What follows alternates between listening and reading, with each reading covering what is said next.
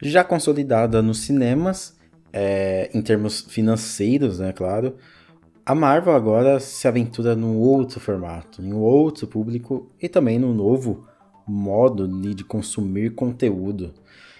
Então a escolha óbvia, é claro, para essa mudança de mídia é escolher alguns personagens para aprofundar ali seus arcos pra, em séries do novo serviço aí do Disney Plus.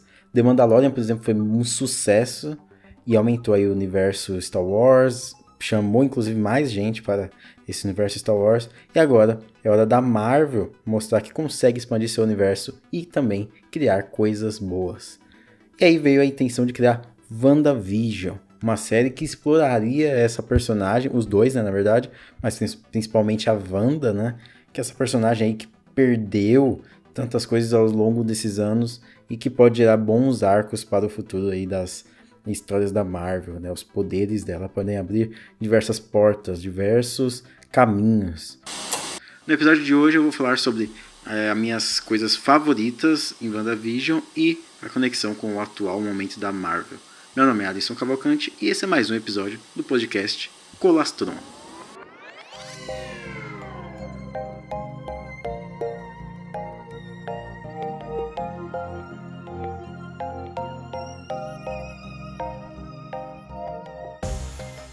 Bom, WandaVision, essa série aí que veio, pra mim, das três que já tinham sido anunciadas, que era WandaVision, Falcão e Soldado Invernal e o Loki, pra mim ela era a minha que eu mais esperava, ela tinha toda essa abertura para a criação de uma coisa nova, né? Ela tinha toda a abertura aí para ousar, para trazer um refresco, né, para Marvel que, que querendo ou não, ela tem uma fórmula ali, né, seguindo e ela já tá abrindo para alguns diretores, tipo o Taika Waititi, né? Mas ainda assim, ele se encaixa dentro do, da identidade da Marvel, né? O Taika Waititi, o James Gunn.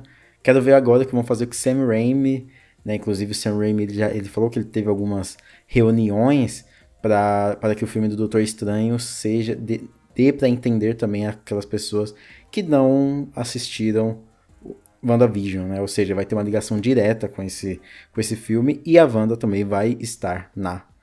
E aí, né, eu criei essa expectativa para essa série, algo novo, não é verdade? Uma, uma história nova, um caminho novo. Então, eu sempre esperei isso. E às vezes nossas expectativas podem nos frustrar. Então, é por isso que desde o começo da série eu não ficava vendo, sabe, esses vídeos, essas teorias que as pessoas escrevem, que as pessoas postam, que as pessoas falam. Porque eu, eu prefiro muito mais assistir a série do que esperar algo dela. Prefiro ter essa relação muito mais passiva com filmes e séries do que uma relação ativa, de eu ficar esperando. Ah, vai aparecer Mephisto. Ah, vai aparecer não sei o quê. Ah, vai aparecer X-Men, Quarteto Fantástico, um Doutor Estranho, sabe? Quando na verdade a série seguiu o caminho mais simples e o caminho que ela deveria mesmo seguir, né? É, é uma série que ela é muito focada no que ela quer. Uma série que ela tem um, um caminho de começo, meio e fim. E eu acho que quanto melhor a gente entender isso, né, que muitas vezes as coisas não acontecem do jeito que a gente quer, é necessário julgarmos as produções pelo que elas nos entregam e não pelo que elas, poderiam, sabe, entregar. Claro, tem coisas que têm potencial inacreditável e a gente vê que o potencial foi jogado fora, mas é porque exatamente isso, a gente julga pelo que foi mostrado né? Tinha um potencial e desperdiçou isso por outro caminho. E é muito interessante você olhar que o, a Wanda criando essa nova realidade, né? Baseado na televisão, soa como um, a, a Disney falando com esse novo formato que ela vai trabalhar agora. Nada melhor do que você ir, por streaming e criar séries e criar um novo universo para contar ali a história é, do que homenageando quem pavimentou né, tudo isso. Porque o streaming ele, ele é meio que uma extensão da TV. As maratonas de séries sempre existiram na TV, né? As séries de TV sempre existiram na TV. Agora mudou um pouco porque tá no streaming. Mas é a mesma coisa, sabe? Temos sempre que valorizar de onde veio. E eu acho que WandaVision acerta muito nessa homenagem às séries antigas porque ela é a nova geração, sabe? Ela é um novo estilo de fazer série. É um novo estilo que veio com o Disney Plus, que é essas séries milionárias, né? Claro, a Netflix tem lá The Crown, que investe 100 milhões por temporada, mas é, Mandalorian, né?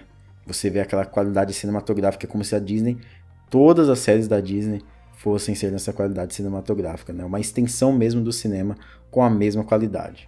E, e, e eu gosto dessa criatividade nesses primeiros episódios porque começa a trabalhar muito bem o luto da Wanda, né? A, a Wanda, para quem não lembra, né, ela perdeu os pais, ela conviveu com o irmão dela, virou é, ativista lá, é, como que é? Radical, né?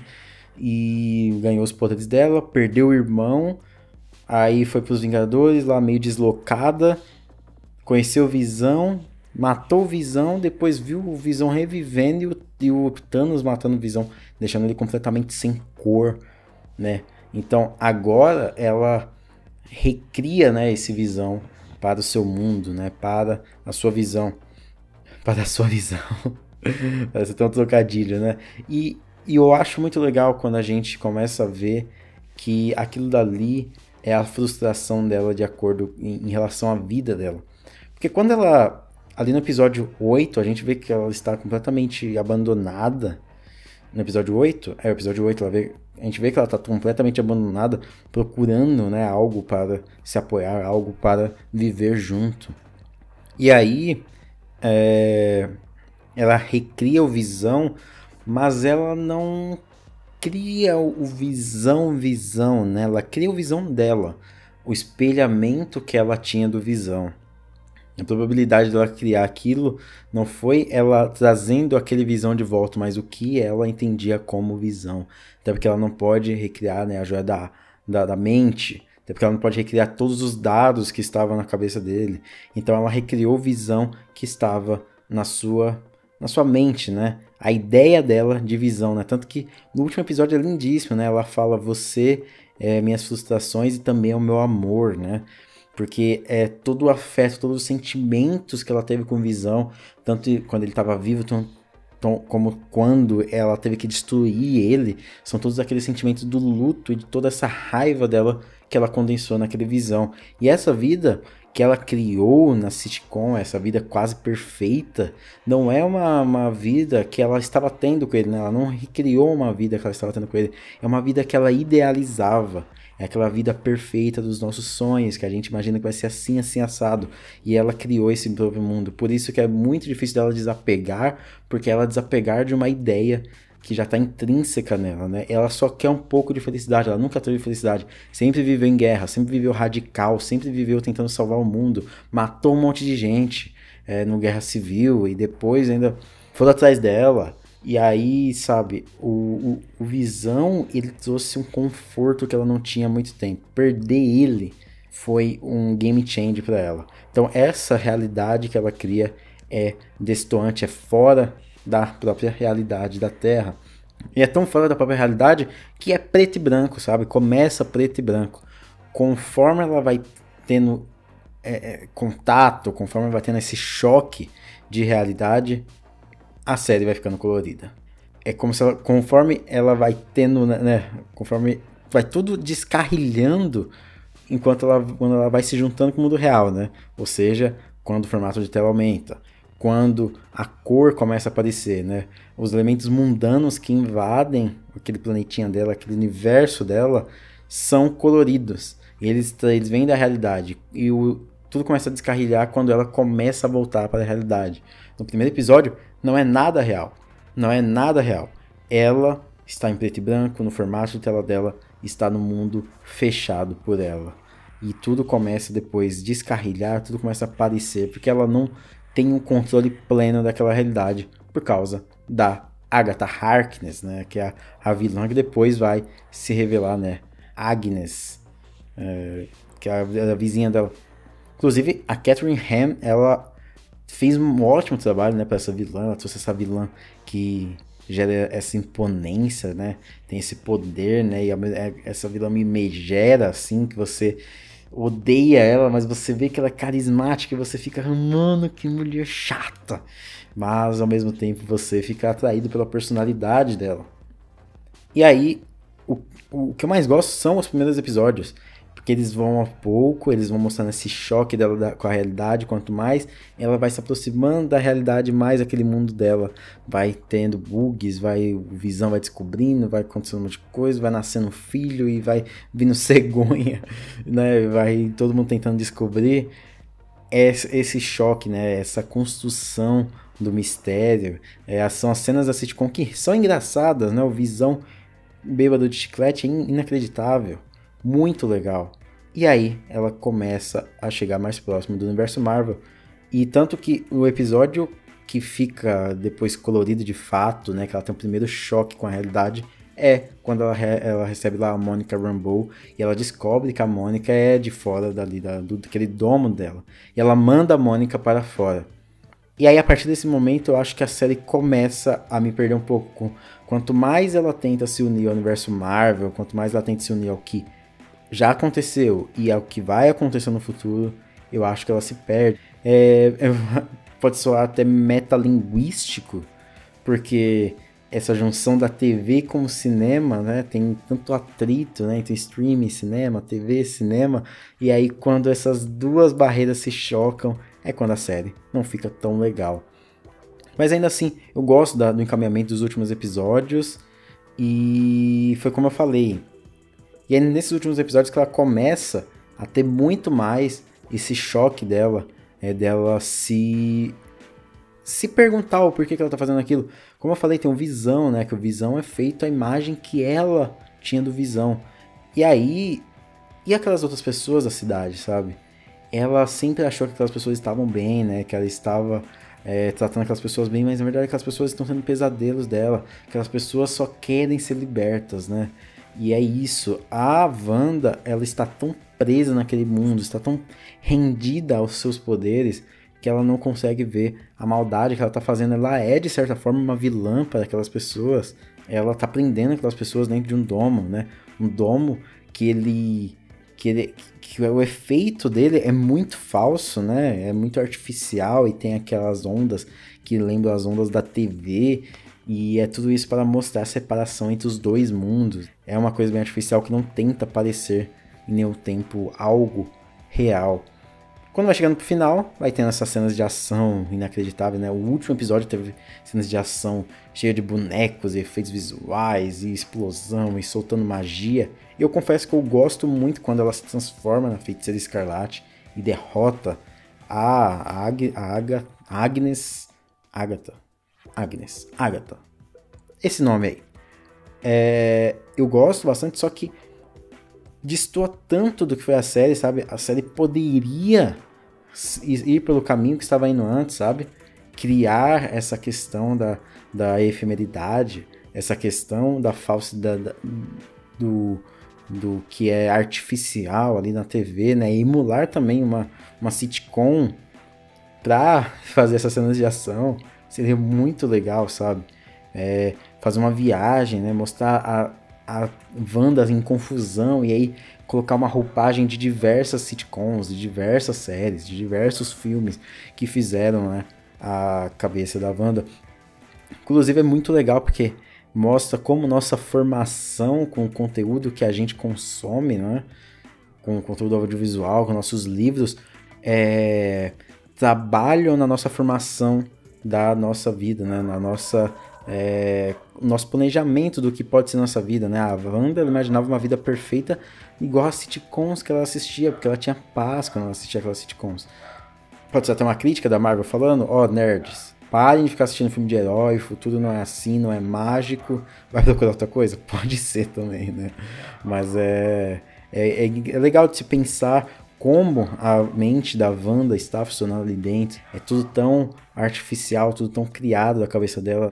Tudo aquilo dali é um reflexo do que ela via como vida perfeita. E, e eu, eu gosto da série que a série termina fechada, né? Ela tem a história dela e ela fecha a história dela, o arco da Wanda, que é dela aceitar os poderes dela, dela aceitar esse processo de luto e dela buscar depois no final, né? A gente vê na cena pós-crédito dela buscar aperfeiçoar aquilo. É só assim que ela pode viver. Aconteceu, tudo que aconteceu já aconteceu. E aí, e ao mesmo tempo, eles têm ali umas subtramas que vai levando. A Monica Rambeau, ela vai pra série da Invasão Secreta, se eu não me engano. Então tem. Eu, inclusive esses personagens secundários, né? O, o, o asiático lá, o agente asiático, a cientista, a Mônica, são muito subutilizados no, no final. Eles parecem que só são apresentados na série. Mas foi uma boa expansão do universo Marvel. Eu acho que ela acabou onde deveria acabar e do jeito que deveria.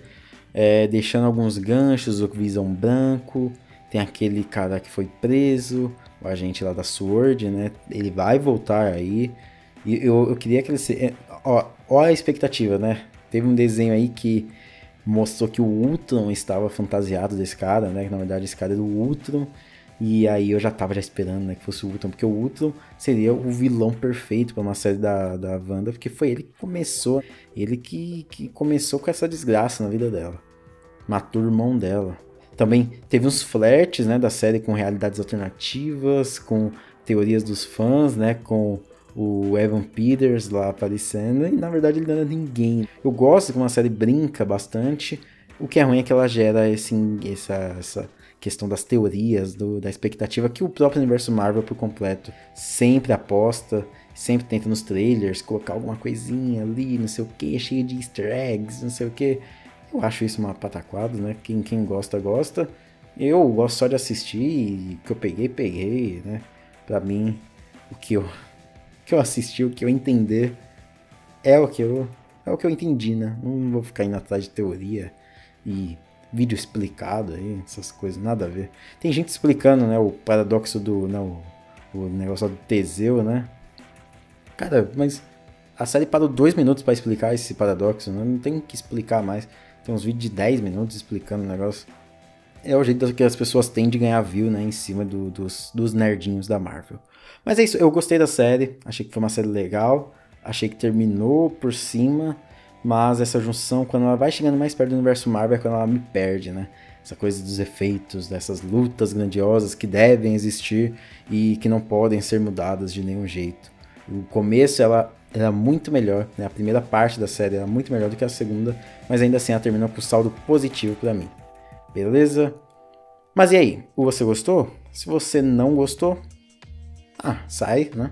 Se não gostou, vai embora. Mas se você gostou, é, continua, compartilha com seus amigos, é, curte aí, salva lá o post no Instagram, comenta o que você achou comigo lá no, no direct, lá no post desse episódio, faz lá o que você quiser, tá bom? Então é isso aí. Me siga no Instagram, arroba Colastron, Twitter, arroba Colastron. Sempre interaja lá comigo, por favor. Muito obrigado. Se cuide na vida e até mais.